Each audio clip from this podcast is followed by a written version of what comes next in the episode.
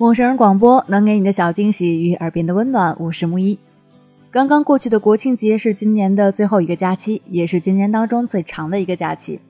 在这个假期里，有下不完的绵言细语，看不见风景，只能看到人山人海的秀丽山河，聊不完的娱乐八卦，当然还有参加不完的各式婚礼。据统计啊，十月五号当天，天津有一万五千对新人举行了婚礼。那么今天呢，我们就来聊一聊关于婚礼、结婚的那些事儿。这是我在国庆时一个叫“一辈子活在家里”的公众号里面看到的。作者叫魏兰，如果大家感兴趣的话，可以搜索 W L I R I S 来搜索它。当然，如果你想收听更多节目，也欢迎关注我们的微信公众号“陌生人”。如果你搜索“生孩子的生”，你可是找不到我们的。当然，你也可以更简单的搜索我们 M M O O F M 来关注我们。下面就开始我们今天的分享。魏兰的“我结婚，你可一定要来啊！”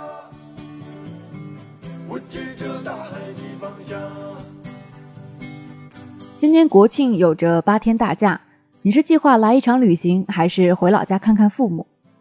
不管你有怎样的安排，都不会影响其他人的安排，比如结婚。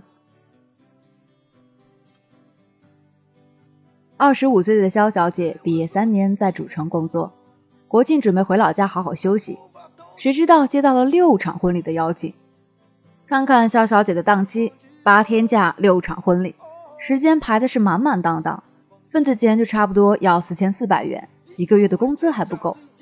在满屏关于 iPhone X 的段子中，交叉着薛之谦与前妻高调复合后，又出现被李雨桐怒撕事件的不断发酵中。当我看到肖小姐这条新闻的时候，忍不住默默心疼了肖小姐几分钟。刚毕业三年的姑娘，到手的工资能有五六千，已经有很多人觉得很满足、很欣慰。他们谨小慎微、踏踏实实的一步一步的往前走、往上爬。也期待着有朝一日，所有付出与努力都能换来更光明的前途。他们中的很多人温柔妥帖，不会透支信用和薪水，一有假期就想着回去陪陪父母。他们是很多人眼中的乖乖女。二十五岁这个年纪，也刚好是适婚的年纪，收到同学或者朋友的婚礼邀请，其实也是很正常的一件事情。我记得我在这个年纪的时候，虽然依旧有叛逆之心，虽然没有那么乖。因为工作地和家乡太远，五一或者国庆这样的假期基本上是不会回老家的。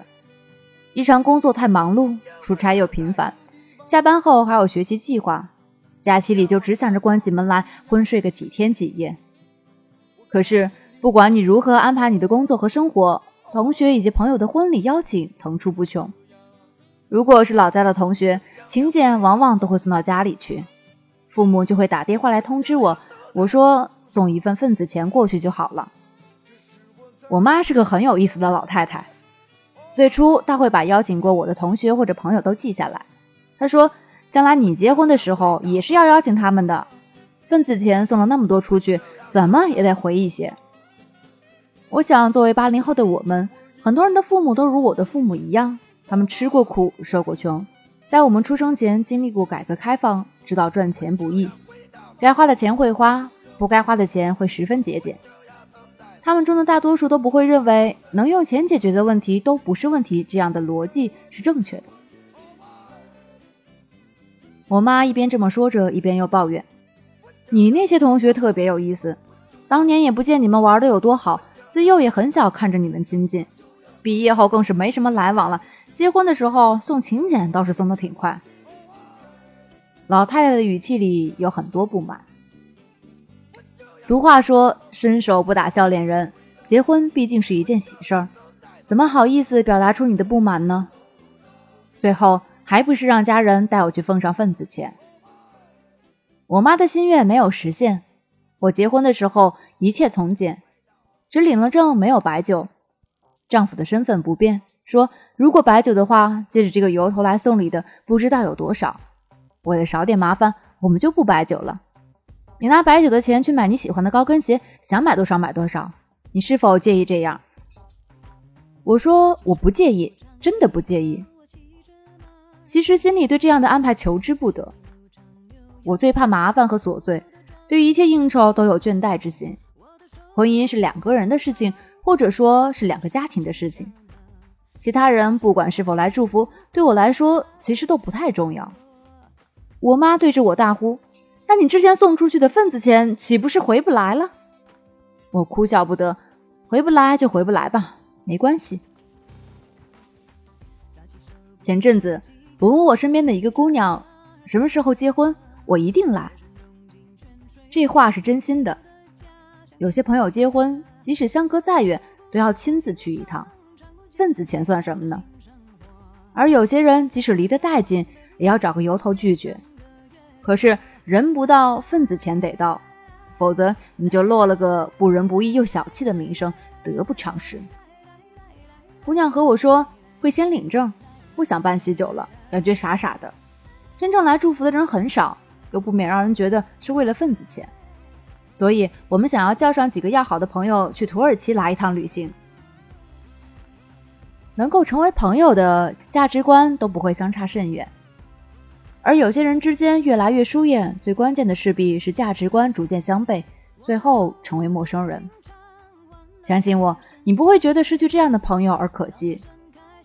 零八年的时候，我几乎一整年都在工地上，日日面对着图纸和各种钢筋混凝土之际，收到广州一个朋友的短信：“下个月我结婚，你来吧，因为你在工地，请柬我就不给你送了。”到时候我发酒店地址给你。